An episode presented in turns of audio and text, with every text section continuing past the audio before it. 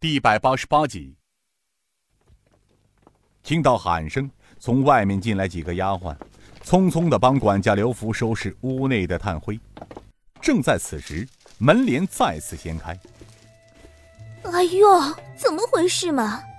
整个书房就像冰窖，老爷怕是给冻坏了。哎呀，你们这些狗奴才，好大的胆子，冻坏了老爷，小心啊！我剥了你们的皮！太师见是辛娜的爱妾小红，脸上一下子洋溢出笑容。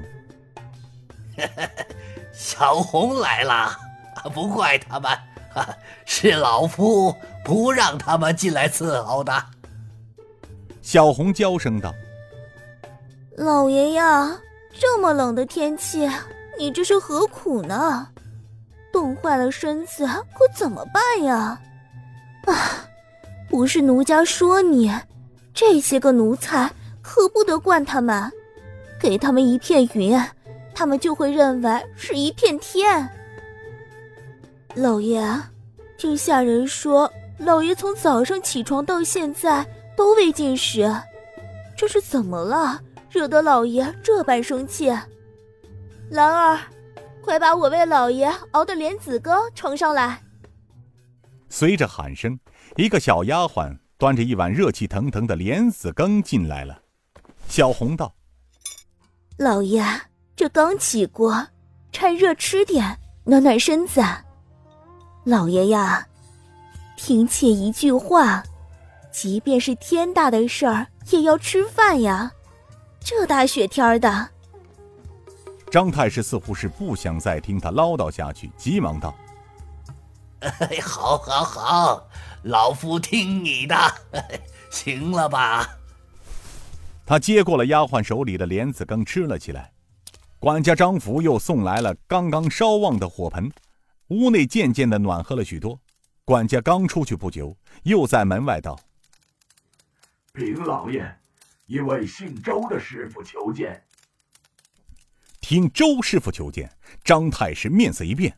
他放下手中未吃的莲子羹，急忙道：“呃，请他进来。”他扭头对爱妾小红道：“小红啊，你先回去歇着，老夫有事情处理，晚上老夫过来陪你呀。”小红似乎有些不情愿的站起身来。“那好吧，老爷，你可不要太累着呀，记得晚上过来。”小妾给你熬好参汤，等着你。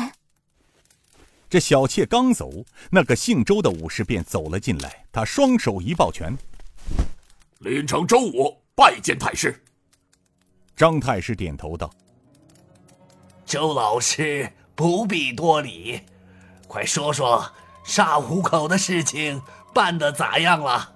都十多天了，一点消息都没有，气死我了！”周武是脸色一暗，太师，情况不好，我们在沙湖口布下的局让人家给破了。啊，这这怎么可能？张太师脸色瞬变，他无力的坐在椅子上。周武是叹声道：“哎，太师啊，我也是当天晚上在城门口遇见了雷电门门主欧阳崇。”带着几个身受重伤的弟子回来才知道的。这次雷电门出来了二十七人，而回去的只有八人，门下弟子死伤惨重。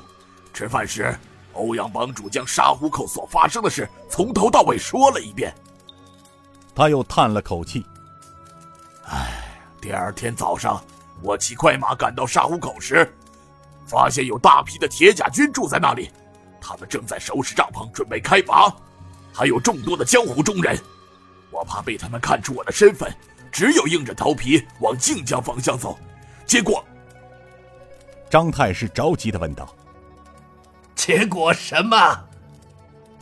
在十几辆囚车里，我发现了刘总管、段统领，还有刘三绝他们。啊，这这！张太师惊得目瞪口呆。脸色变得煞白，忍不住一口血溅从嘴里喷射而出。太太师。周武急忙上前，正要搀扶，却被伸手挡住。此时他的五脏如焚，他扶着椅子扶手，慢慢的坐了下来，用手指了指椅子，让周武士坐下，自己却张不开口说话。他是怕嘴里的血再次涌出。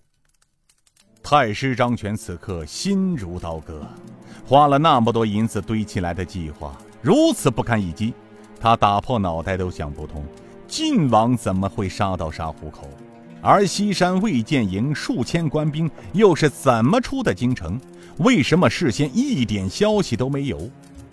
沙湖口去了那么多的黑道高手，却对付不了区区尹建平几个人？难道是自己身边出了奸细，或是自己的计划被对方识破？他想知道，更想弄明白事情的整个过程。过了一会儿，他又摇了摇头。